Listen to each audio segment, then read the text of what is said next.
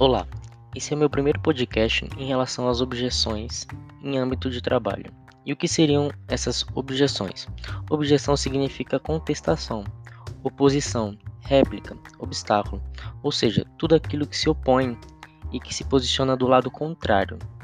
E se essas objeções são ruins, depende. Isso é como se fosse um sinal no âmbito de trabalho que o cliente não está com interesse ou que há algo de errado é, no posicionamento da venda, do vendedor ou em si do produto. E especificamente eu vou abordar a objeção oculta, que é quando o cliente age como se fosse negociar, mas não negocia e nem diz o porquê que ele não negocia.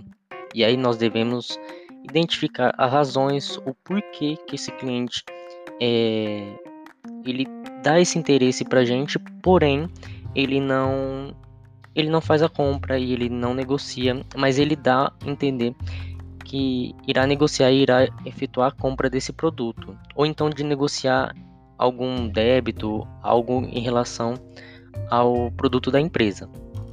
E o que nós devemos fazer? Nós devemos observar esses sinais que o cliente dá para gente, esses sinais que o cliente dá sobre interesse ou sobre o desinteresse dele em relação a negociar esse produto.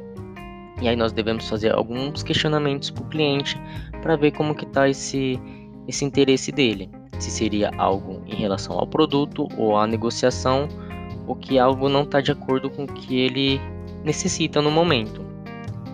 E aí é necessário ter o um máximo de atenção para que nós possamos ter a nossa venda concluída com sucesso e ou a nossa negociação em si. Ok? Obrigado pela atenção de todos. Tenha um ótimo dia ou ótima tarde.